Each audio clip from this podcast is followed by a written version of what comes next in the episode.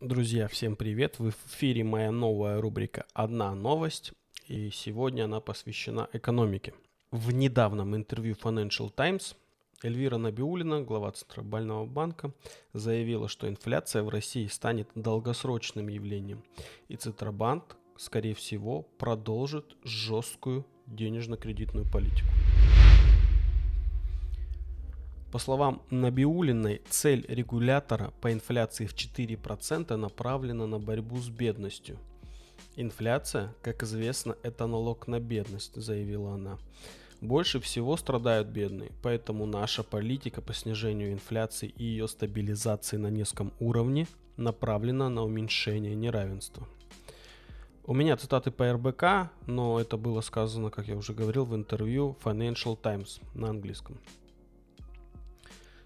Еще одно интересное заявление. У населения не хватает доверия, чтобы понять, что Центральный банк всегда будет принимать решения, направленные на то, чтобы вернуть инфляцию в нужное русло.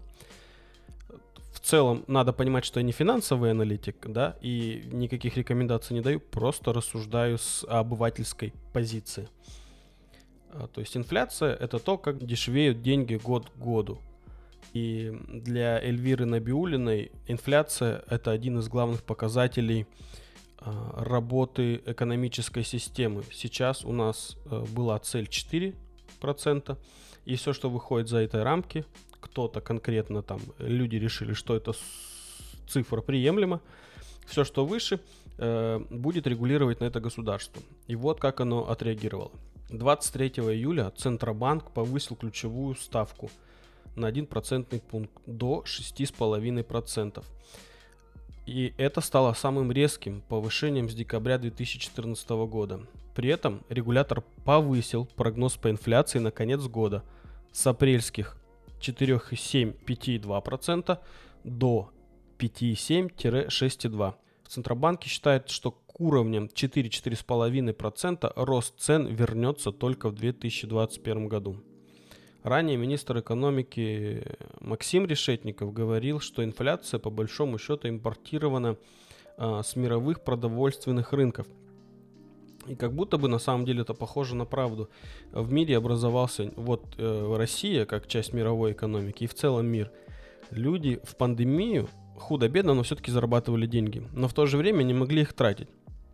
Образовался годовалый отложенный спрос, который сейчас при неком ослаблении, хотя бы в России, он есть на самом деле, и люди начинают, ну, вкладываться деньги, небывалый ипотечный бум, строители на подъеме, э, все, что связано со строительными материалами, мебельщики и так далее, и так далее.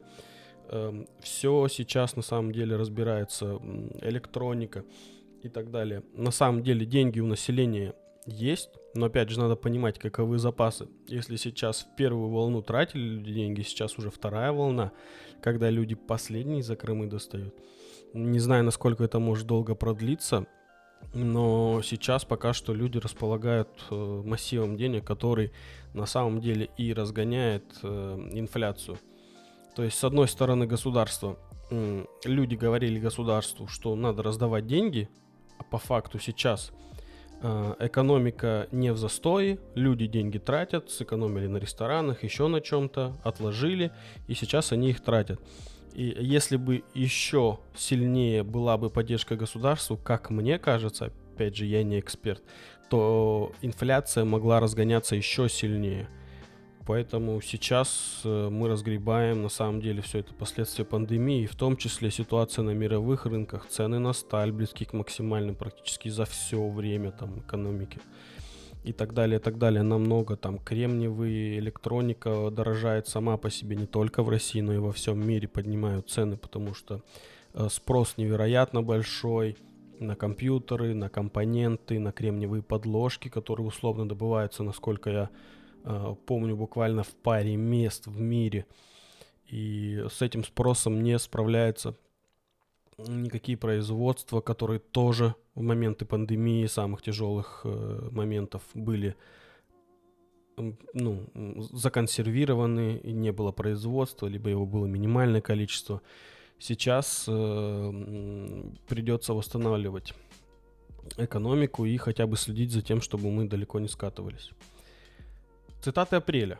В апреле Набиулина заявила, что по нашей текущей оценке мы сейчас находимся вблизи пиков и исходим из того, что в апреле инфляция начнет постепенно снижаться, говорила она. А, Банк России прогнозировал на тот момент, что инфляция будет ниже значений в 5,8, но выше диапазона в 4.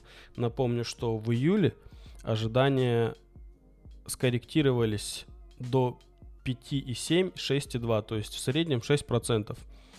То есть э, э, в апреле Эльвира думала, что мы 5,8 не пройдем, но на самом деле сейчас 6 и 6,2 не кажутся каким-то невероятным значением. Давайте пробежимся по инфляции за несколько лет предыдущих, не ковидных. Э, в 2017 году инфляция по итогам года 2,5%. В 2018 году 4,3%. В 2019 году 3,4% год году. По итогам 2020 года инфляция в стране достигла пиковых значений на тот момент 4,9%. Это максимальный с 2016 года показатель. Основной причиной ускорения инфляции Минэкономики назвала ослабление национальной валюты. Если мы предположим, что за 2020 год инфляция составит около 6%, и мы можем посчитать, насколько ослабела э, покупательная способность денег, да, э, арифметически сложим цифры за два года, 2020 и 2021, инфляция съела у 1000 рублей 6% и 5%. Это в районе 11% за два года. То есть 1000 рублей 1 э, января 2019 года и 1000 рублей 1 э, января 2022 года на 110 рублей понизилась покупательная способность. То есть это совсем другие 1000 рублей уже. А за 5 лет около 200 рублей. То есть мы с вами живем время, когда зарплаты не индексируются, точнее пенсии не индексируются, зарплаты, не знаю, кого не повышаются, но жить становится не так просто.